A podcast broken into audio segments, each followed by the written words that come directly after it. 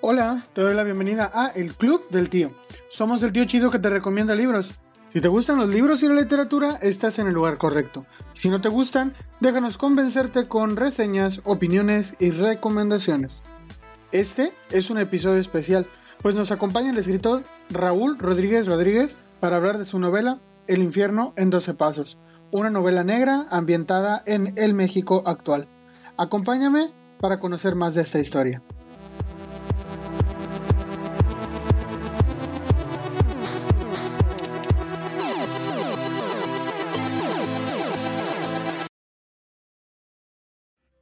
Hola, ¿qué tal? Te saludo a donde sea y cuando sea que nos estés escuchando. Esto es el Club del Tío y yo soy tu tío Isaac. Eh, y en esta ocasión quiero platicar contigo sobre el tema del verano. Es bien conocido que en el verano, o por lo menos en los momentos en que más calor hace y hay un poquito de vacaciones, la lectura predilecta es la novela negra o la novela policíaca. Es la lectura de playa por eh, pues por elección pública, de hecho. Eh, así que, pues yo, la verdad es que me encanta la novela policíaca, me gusta mucho la novela negra. De hecho, ya hice un episodio, el episodio 15 del podcast habla sobre la novela negra sueca, que es un parece que es el máximo exponente de la novela negra actual. Eh, y, la verdad es que me gusta mucho la novela negra, pero ahora leí una novela negra mexicana. Y antes de hablarte de esta novela negra mexicana, me gustaría darte un poco de contexto por si acaso no has escuchado el podcast número 15. Me gustaría recordarte lo siguiente que platicaba en aquel momento. Primero, de saber diferenciar entre novela policíaca y novela negra. Es decir, todas las novelas negras son policíacas, pero no todas las novelas policíacas son novela negra. La diferencia está en lo que la novela te trata de transmitir. Pregúntate, ¿qué cuenta un escritor de novela negra? ¿Un homicidio violento que transcurre de noche en un callejón oscuro y sucio? ¿La rivalidad entre un gángster y un ex policía cuyo pasado tormentoso lo vuelve adicto a las aspirinas, el cigarro, el alcohol y las mujeres? Pues sí, pero no solo es eso. La novela negra contiene características que la hacen única e intensa porque pretende acercar el género policíaco al terreno literario. Busca profundizar en las características de la sociedad más allá de lo que pudiera ser la sociedad ideal. Es como lo dijo el escritor Elmer Mendoza, que es un escritor de novela eh, negra y policíaca, que dice que la novela negra pone ante los ojos de la sociedad a la sociedad misma con todos sus aspectos negativos. Estas virtudes de la novela negra la convierten en un género clásico. Por eso en verano a todos nos encanta leer novela negra. Y además de que, pues obviamente que mejor que leer, eh, empaparse de realidad, cuando pues estás quizá eh, a la orilla de la playa o en la terraza de tu casa o en tu jardín o en tu ventana leyendo sin salir lastimado historias sobre asesinos seriales y policías corruptos. Y de hecho, hablando sobre policías corruptos, sí, la novela negra siempre incluye una crítica social. Y lo extraño es que en realidad es en los países de primer mundo en donde más se publica novela negra. Que digamos que es los países en donde menos problemas sociales creemos que existen. Pero sí, de eso te hablé en el capítulo 15. Pero ¿por qué en Latinoamérica no ocurre esto? Bueno, sí ocurre, pero de manera distinta. Para empezar, en Europa tienen un montón de detectives clásicos que trabajan para la policía y buscan siempre hacer el bien, aunque a veces rebasan un poco los límites de sus capacidades como autoridad policíaca. En cambio, para los latinoamericanos la policía no es bien vista en general. Eh, un autor mexicano llamado Fritz Glockner eh, dijo lo siguiente, la literatura de México no cuenta con detectives clásicos porque en México la justicia no es bien vista. un policía mexicano, por naturaleza, no puede ser bueno, dijo el buen Glockner. Y aunque yo diría que siempre se pueden hacer excepciones, la realidad es que quizá se puedan contar con los dedos de la mano. Desde que se publicara en México la novela El complot mongol, considerada como la primera en su tipo en el país, nos queda clarísimo que las autoridades suelen ser más parte del problema que de la solución en cada historia. Este mismo argumento lo retoman la mayoría de los escritores regionales que abordan el género y siempre dándole contextos distintos. Por ejemplo, me encanta lo que Hilario Peña hizo con su libro Juan 316, donde te sumerge en el mundo del boxeo, pero llegas tan al fondo que encuentras todo el lodo con el que se ensucian los deportes. Y creo que después de este contexto sobre la novela negra mexicana, eh, ya puedo hablarte un poco más sobre esta última novela negra que leí, que se llama El infierno en 12 pasos, y es del escritor mexicano Raúl Rodríguez Rodríguez.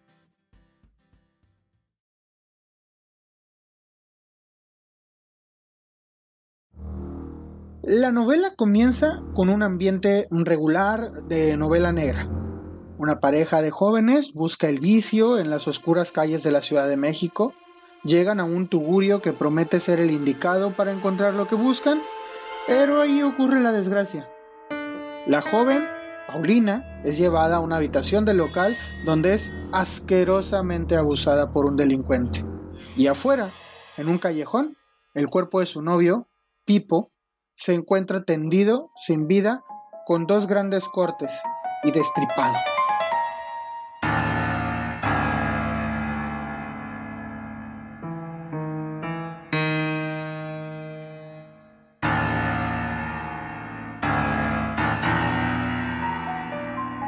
El corte de frente es un 1 y el corte de la espalda forma un número 2.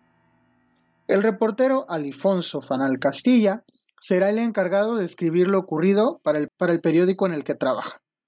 Ali, Alifonso, Ali, es un hombre de mediana edad que busca conseguir un buen reportaje, algo que le ayude a sobresalir un poco, y cree que el asesinato de Pipo es obra de un asesino serial.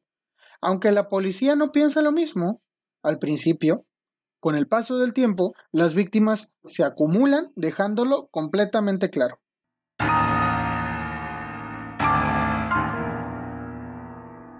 Pero, ¿qué tienen en común los muertos?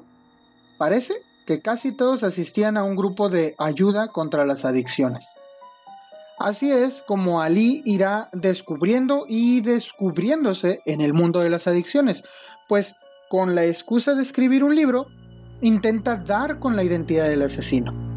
En el camino se topa con personas con historias muy peculiares.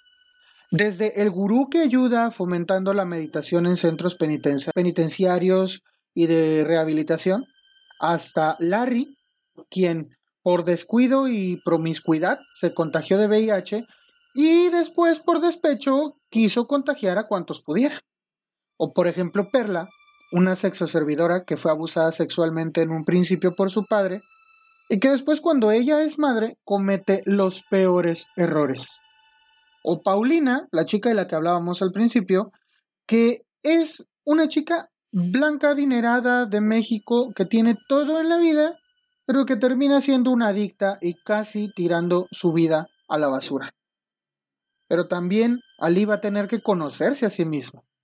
Él es un hombre maduro, con un duro trauma de la infancia, que ahora lucha con una tremenda adicción al sexo.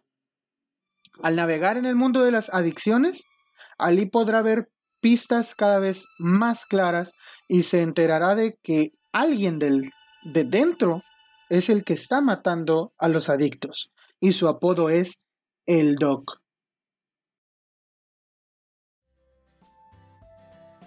Ahora, lo que más me agrada de la novela no es la crueldad ni la crudeza de las descripciones, que sí las tiene, sino lo humano que termina siendo el relato al valerse de estas situaciones. El diablo está en los detalles, y esta historia tiene los necesarios para construir personajes convincentes que además logran conectar con el lector a nivel personal, íntimo. cuando el reportero entrevista a los posibles testigos y sospechosos, descubres historias que de verdad superan la ficción. Además de los personajes, la ambientación es muy buena.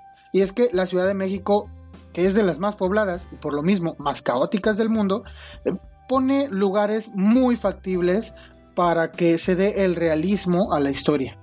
Como parte de este realismo, está siempre implícito en la novela negra, el papel de las autoridades acá es el que se esperaría ver en una novela negra de Latinoamérica, porque por un lado vemos a los adinerados haciendo gala de sus influencias para hacer justicia entre comillas, y por el otro lado vemos cómo la policía pasa de largo ante los que menos tienen. Es algo completamente conocido por todos nosotros.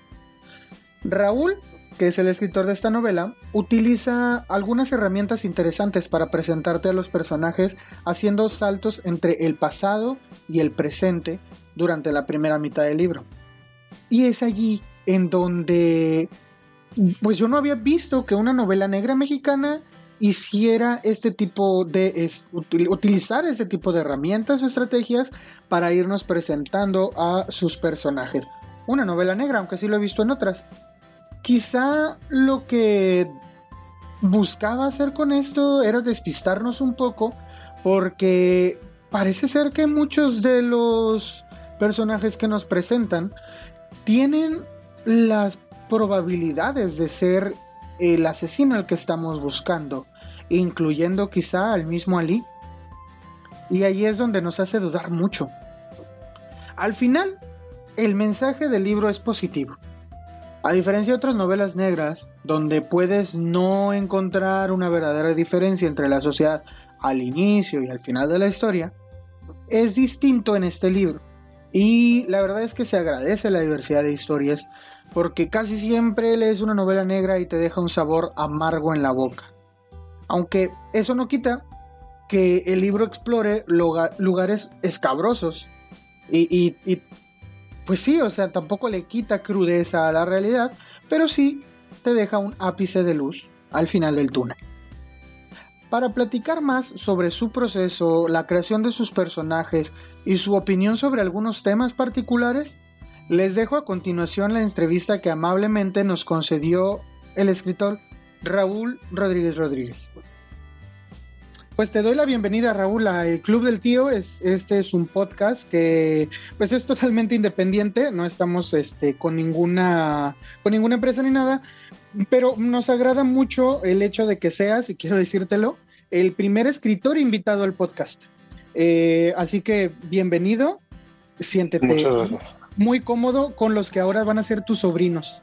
Eh, porque pues ahora como, como todos los que participamos aquí pasas a ser tío de ellos. Eh, así que bueno, sobrinos ya tienen un tío escritor por aquí. Gracias por la invitación, Isaac, por el espacio. A ti por aceptar la invitación y de hecho por hacernos llegar tu novela. La verdad, yo la disfruté bastante. la leí en, en muy poco tiempo pero es muy buena. A mí que me gusta mucho la, novela negra, todo esto policíaco y aparte, eh, siento que en México hay pocas novelas de este tipo. Entonces, me agrada mucho el, el, hecho de que hayas decidido apostar por este género. Y bueno, tu novela se llama El infierno en 12 pasos. Así es. ¿Por qué decidiste hacer esta, esta novela, una, una novela negra? ¿De, dónde salió el asunto? Sí, fíjate Isaac que eh, eh, todo comenzó como una labor personal, un gurú que nos que me, hizo favor de, guiarme en la meditación y de aprender a meditar. Nos invitó un grupo de amigos a hacer labor social bajo la lógica de eh, contactar con el dolor ajeno para que pudiéramos dimensionar el nuestro propio, ¿no? bajo este principio, ¿no? Esto porque, bueno, eh, un poco era decir, a ver, ¿qué te lastimó a ti hoy o qué te dolió a ti el día de hoy o qué fue lo que enfrentaste negativo el día de hoy, ¿no? Entonces todos éramos como 15 alumnos y resultó que pues todos habíamos tenido circunstancias menores que nos habían alterado, ¿no? Una compañera pues, se le había perdido el celular y el otro se había peleado con la novia, eh, otro colega había sacado una mala calificación en las clases, etcétera, ¿no? Yo en esa ocasión me acuerdo que lo que decía yo es que la corbata se me había arrugado por el cinturón de seguridad de mi coche y eso me había arruinado el día porque tenía muchas citas de trabajo, ¿no? Y nos decía, es que ustedes no conocen el dolor ajeno, ¿no? O sea, puras idioteces los malvibran. Conozcan el dolor ajeno y con eso van a poder ver realmente la exacta dimensión de su vida, ¿no? Y ese fue, digamos, el punto de partida para hacer esta labor social con reclusos en cárceles, enfermos terminales, ancianos abandonados y gente en situación de calle. Eh, y fui eh, sumando muchas experiencias de vida de estas personas, tanto de la gente que iba de voluntariado como de personas visitadas en estas circunstancias extremas. De, inicialmente quería hacer yo una crónica diaria. Tengo la fortuna de tener espacio en varios medios de comunicación, colaboro con varios medios y mi intención era compartir estos aprendizajes en estos espacios como crónica, pero eran tan sórdidos los temas, eran tan brutales las historias que una crónica diaria no permitía realmente transmitir la idea de lo que sufría un recluso, una prostituta o un adicto a recuperación o una persona, un alcohólico que acababa viviendo debajo de un puente, por ejemplo, ¿no? Entonces lo fui postergando, juntando las historias y llegó el punto en que eran tantas que decidí publicarlo como libro. Me acerqué a varias editoriales y Cangrejo Editores que gentilmente se interesó en mi, en mi proyecto y que lo publicó en toda Latinoamérica, eh, me confirmó la necesidad de darle una coherencia a todas las historias y mi editor me sugirió convertirlo en crónica novelada, ¿no? Y eso fue lo que acabó derivando en, novela negra. Por eso es que terminó novela negra, para darle, digamos, cuerpo a todas estas historias y darle una continuidad a todos los personajes. Son hechos reales, todos ellos son hechos reales de la vida este, de estas eh, circunstancias que pude visitar, pues eh, cambié nombres, personajes, algunas edades, etcétera, para poderlo hacer, pues eh, respetar el anonimato de los personajes.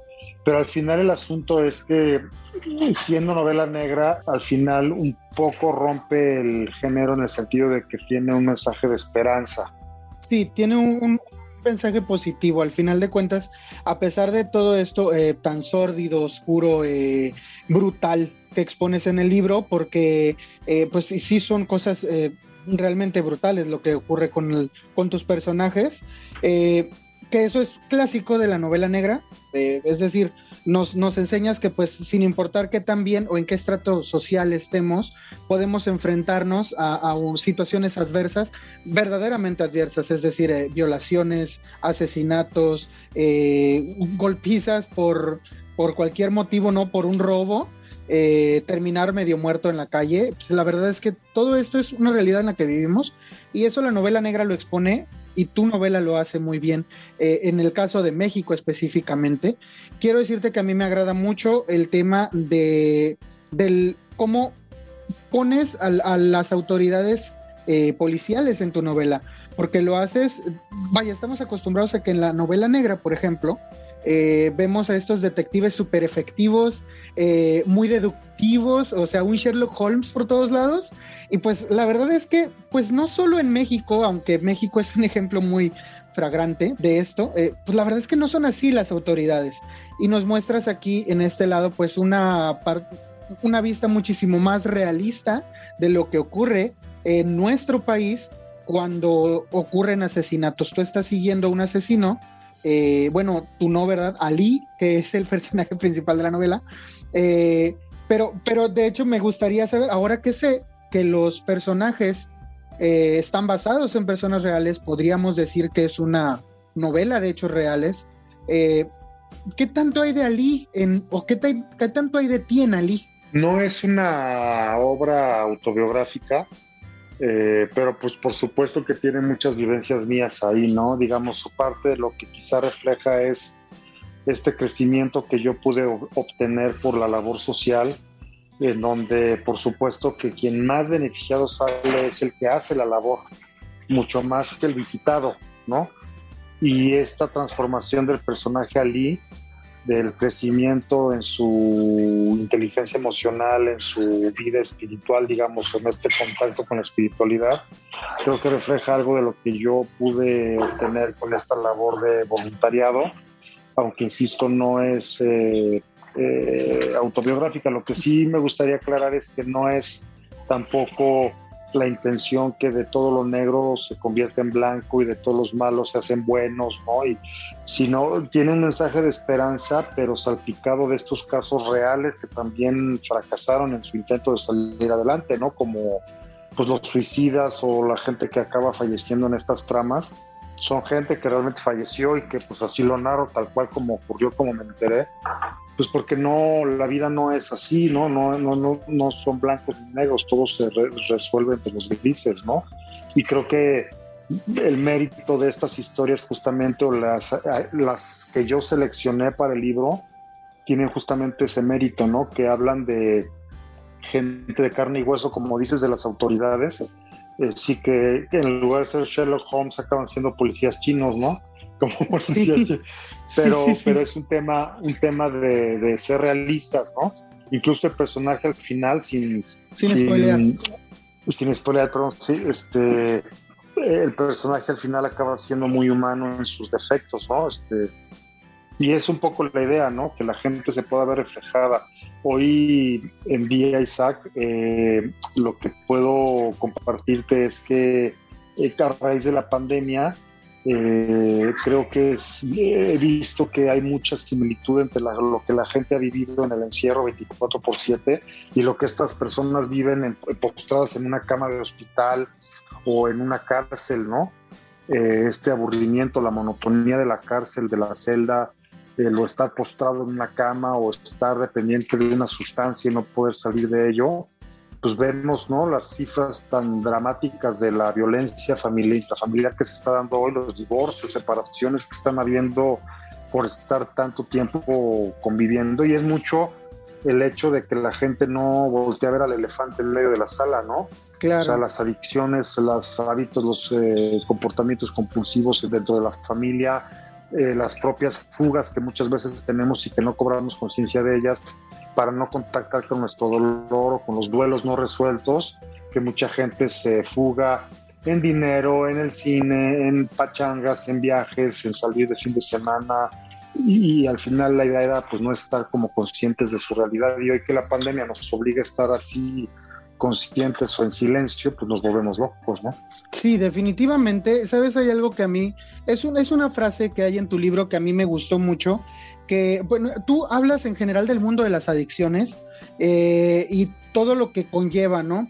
Eh, porque haces una clara referencia, bueno, y, te voy a preguntar sobre eso. Al hablar de los 12 pasos, eh, cuando, hablamos de 12 pasos, pues estás haciendo una clara referencia al sistema de AA o de cualquier otro de estos eh, lugares donde las personas con ciertas adicciones van y, pues logran mediante este sistema salir de estas, de estas adicciones.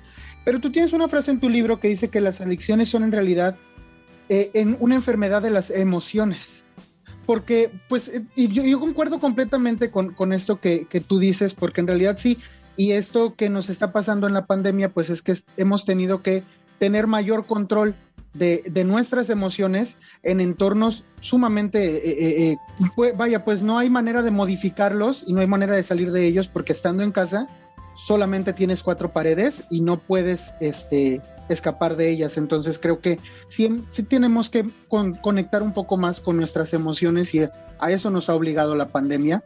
Y creo que en tu libro pues sí exploras e, este tema eh, desde el punto de vista claro de personajes que, que, lo hicieron empleando estas herramientas, ¿no?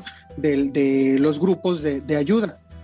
Ahora, hablando más sobre el número 12, quiero, quiero, la verdad es que tengo una duda tremenda repites mucho el número 12 en el libro y no es ningún spoiler para los sobrinos que nos están escuchando.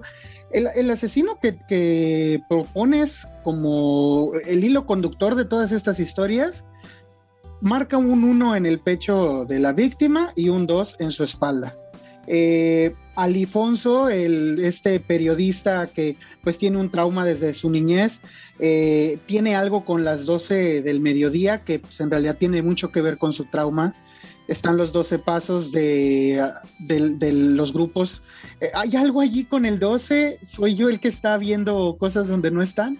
No, no, pues de hecho toda la trama del 12 es muy recurrente, ¿no? Este, fíjate que descubrí eh, conforme iba yo haciendo este, hilvanando estas historias, descubrí que el 12 le llaman el nombre, el número perfecto, porque es el único que tiene mitad y tercia, eh, entre otras virtudes. De hecho, hay una sociedad, no una, hay varias, una en Inglaterra y otra en Estados Unidos, entre otras, que pretende sustituir el sistema decimal por el duodecimal, porque es más fácil de dividir que el decimal.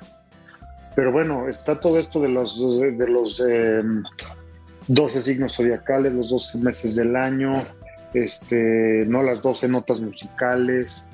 Y, bueno, a lo largo de la novela lo menciono, pero pues sí, tiene, es, mágico, ¿no? Es decir, tiene, si tú te pones a ver lo que implica el número, ¿no? Y todo el fetichismo que trae alrededor, este, te, pues te lleva a la reflexión, ¿no? Este, y bueno, también tiene que ver con los 12 pasos de, autoayuda que comienza con los alcohólicos, ¿no? Los alcohólicos anónimos, pero que ha sido tan eficaz que se ha convertido en un programa que lo aplican todas las adicciones. Yo en este proceso de voluntariado y documentándolo para mi libro, lo que he descubierto es que no hay eh, diferentes eh, problemas. No es que unos sean alcohólicos, otros drogadictos, otros neuróticos, otros comedores compulsivos, otros eh, sexópatas o ludópatas. Todos tienen la misma enfermedad, que es la personalidad adictiva. Lo que pasa es que en algunos se manifiesta a través del alcohol, en otros a través de la marihuana, pues a través de las compras o de la fuga a través de las redes sociales, etcétera. Pero al final es el mismo problema de todos, que es la personalidad adictiva. Entonces, eh, el 12, eh, eh, los 12 pasos son la base de todos estos programas de autoayuda que yo voy mencionando a través del libro. Y efectivamente fueron grupos que yo visité ¿no? durante todo este proceso de mi, documentación, codependientes neuróticos, sexópatas, ludópatas, comedores compulsivos, etcétera. Y bueno, es tan relevante el programa este que incluso sin ser religioso, porque es más bien un programa espiritual, Juan Pablo II lo acabó mencionando, definiendo como el milagro del siglo XX, porque es el único programa que ha sido eficaz al 100% en la resolución del alcoholismo habiendo tantas decenas o centenas de, remedios caseros que se han intentado y que ninguno funcionaba, ¿no? Por eso es que lo retomo, ¿no? Porque todos estos grupos de autoayuda y dentro de los reclusorios hay grupos de, 12 pasos, ¿sabías? Sí, sí. De todos los mm, reclusorios. Fíjate que a mí me llamó mucho la atención que en tu libro mencionas eh, incluso una clínica de Oceánica ahí en Santa Marta, eh, que para quienes nos escuchan de fuera de, México, no saben qué es Santa Marta. Santa Marta Acatitla es un reclusorio que está en la capital, o, eh, vaya pues eh, ahí en las inmediaciones. Y pues sí es muy famoso, pero pues a veces la cantidad de, reos que hay en ese momento, de, personas, pues es, es muchísima más de la que debería de tener. Entonces sí, además de que pues son, son personas que están encerradas, además están eh, amontonadas y pues sí es necesario, ¿no? Que tengan ayuda psicológica, no solo psicológica, sino también eh, espiritual. Y tú a través de tu libro también reconoces la actividad pues de estos grupos y tú mismo has, este, participado con ellos, ¿no? Eh, la verdad es que yo quiero felicitarte por eso, porque pocas personas se animan a poder hacer eso pero constato mediante tu experiencia lo que quizá en alguna caricatura vi, eh, no sé si tú en alguna ocasión has visto una, caricatura que se llama eh, El último maestro aire. en esta caricatura hay un personaje que se llama el tío Airo, y el tío Airo es, este japonés muy tradicional que toma té y todo esto, y él siempre dice que la mejor manera de solucionar tus problemas. A veces la mejor manera de solucionar tus problemas es ayudándole a otro a solucionar los suyos. Es creo que, eh, pues, tú esa esa es la base. Sí, perdón, te interrumpí, pero sí, esa es la base del, es justo lo que acabas de decir, es la base de los 12 pasos. Sí. Eh, la personalidad adictiva, lo que explican en estos programas, en AA y todos estos grupos de 12 pasos, es que el origen del problema es tu egocentrismo. Entonces, eh, el egocentrismo es inversamente proporcional a tu baja autoestima, ¿no? cuando tienes baja autoestima porque tienes duelos no resueltos y porque tienes problemas de infancia o de aceptación o de falta de amor o lo que haya pasado en tu vida, tú lo sobrecompensas con un exceso de ego como para protegerte, ¿no? Y entonces el programa te invita a lo que acabas de decir, dedicarte a otros, ¿no? Este, dedicarle tiempo, apoyo, comprensión, escucha a otros, porque en esa, en esa proporción te olvidas de ti te olvidas de tu yo-yo interno, de tu monólogo interno, te olvidas de tu egocentrismo, de tu, de tu eh, narcisismo, digamos, ¿no? Y empiezas a fomentar algo desconocido para muchos que es la humildad, ¿no? Sí, definitivamente. Eh, pero una cosa que a mí me gustaría preguntarte es, ¿hay, alguna, ¿hay algún libro o algún escritor particular en el que tú digas, ah, me gustaría, o creo que mi estilo está inspirado en él? o mm, en algún momento me gustaría llegar a, ser como esta persona. ¿Hay, ¿Hay, algún escritor así para ti? Eh, Jean-Paul Sartre, eh, el padre del existencialismo, el máximo exponente del existencialismo, decía que la literatura, hablaba de la literatura comprometida y te decía que el autor de lo que fuera, ¿no? novela, artículo, ensayo, crónica, fuera, eh, tenía que tener compromiso en sus textos de impactar a la realidad en la que se desenvolvía, ¿no?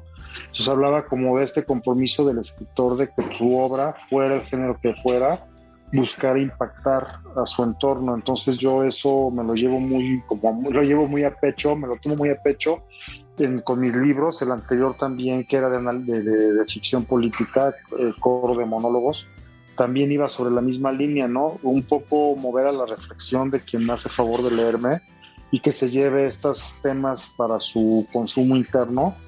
Por supuesto, no pretendo convertirme en referencia de nada, simplemente eh, aportar en el terreno de las ideas y que la gente pueda arrojar luz hacia temas que a veces nos pasan de noche, ¿no?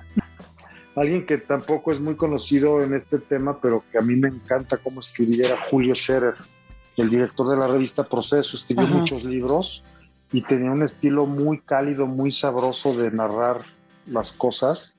Este, me encanta. Digo, yo, él, él, es un gran periodista, un referente del periodismo nacional, como periodista crítico, ¿no? De Excelsior, de Proceso y tal. Pero como escritor de libros y como narrador era genial también él. Eh, Son, digamos, mis referencias principales.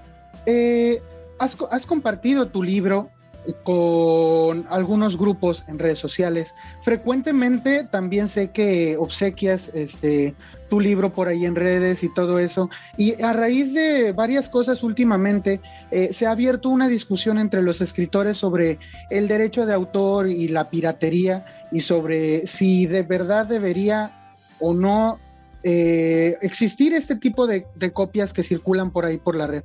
¿Tú qué opinas sobre este tema siendo un escritor que pues eh, está abriéndose paso con, pasos muy firmes, pero que está abriéndose paso en el camino ahora? Yo, yo creo que quien se quiera hacer rico en el tema editorial está perdido y Dios lo bendiga y pobrecito de él, porque no es un tema de negocio, no es un tema de generar utilidades, Claro, habrá grandes escritores que por volumen acaban teniendo grandes regalías, pero yo no lo hago y creo que lo más padre de esto, lo más lo más nutricio es que te diviertas en el proceso, ¿no?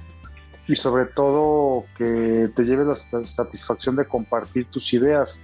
Entonces yo esto de los derechos de autor, eh, pues yo creo que también, eh, por ejemplo, la música, ¿no? Los, los cantantes y esto que tienen tanta lío con con la piratería, que incluso, según entiendo, porque no es un tema que domine, pero según entiendo, creo que incluso las propias disqueras han perdido mucho peso en la industria de la música justamente por este tema de pues que las nuevas tecnologías ya hacen inviable el mantener este tema de los derechos de autor como antes, ¿no?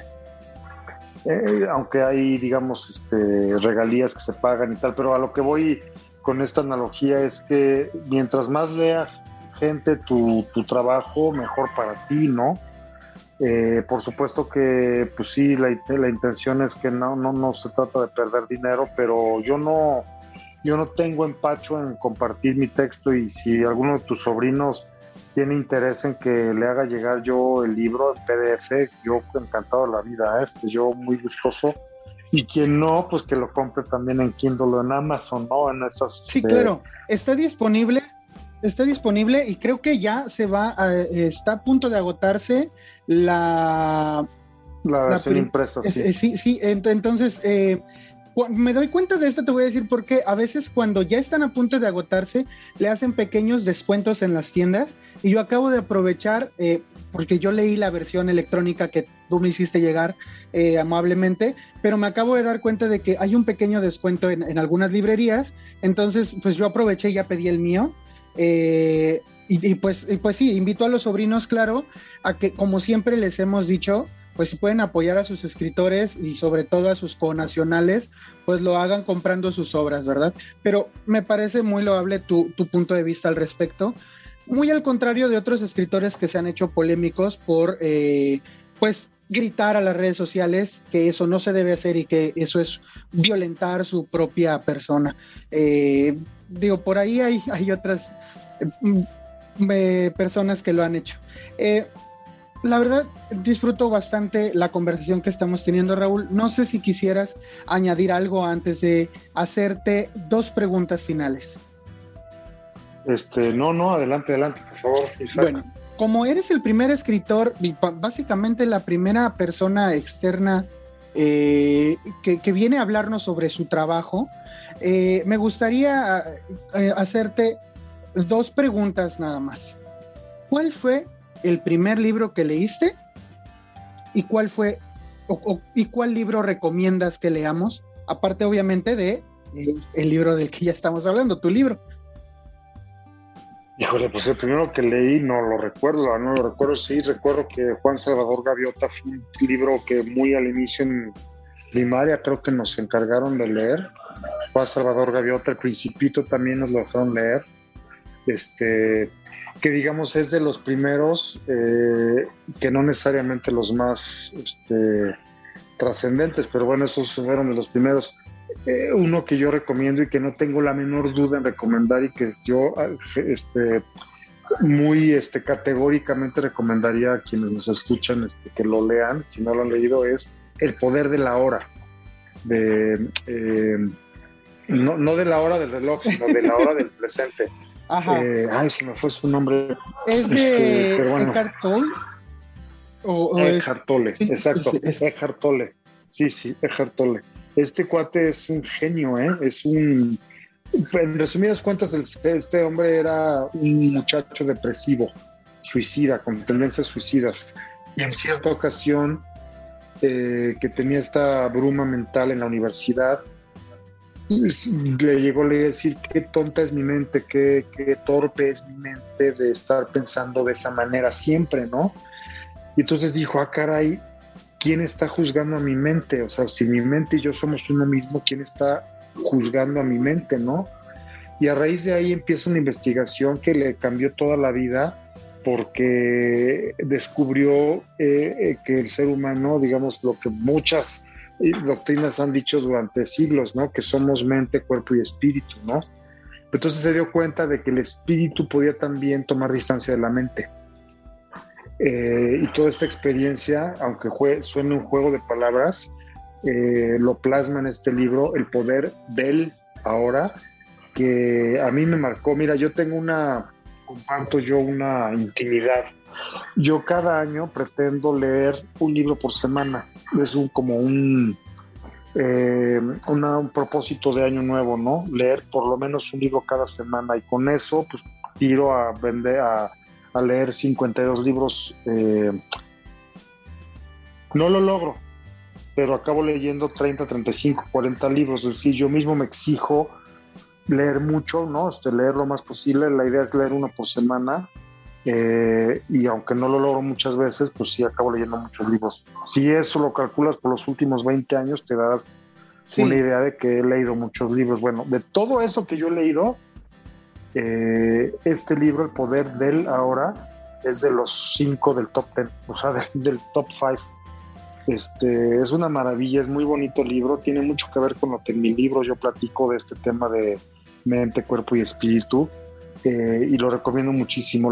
Quien, quien esté en esta búsqueda espiritual y de reencontrarse de perdonar y de embonar con el planeta, ¿no? Y eh, todas estas partes emocionales, espirituales no resueltas, ese libro les puede ayudar muchísimo. Y hay uno segundo de él, de Cartolé, que se llama Una nueva tierra.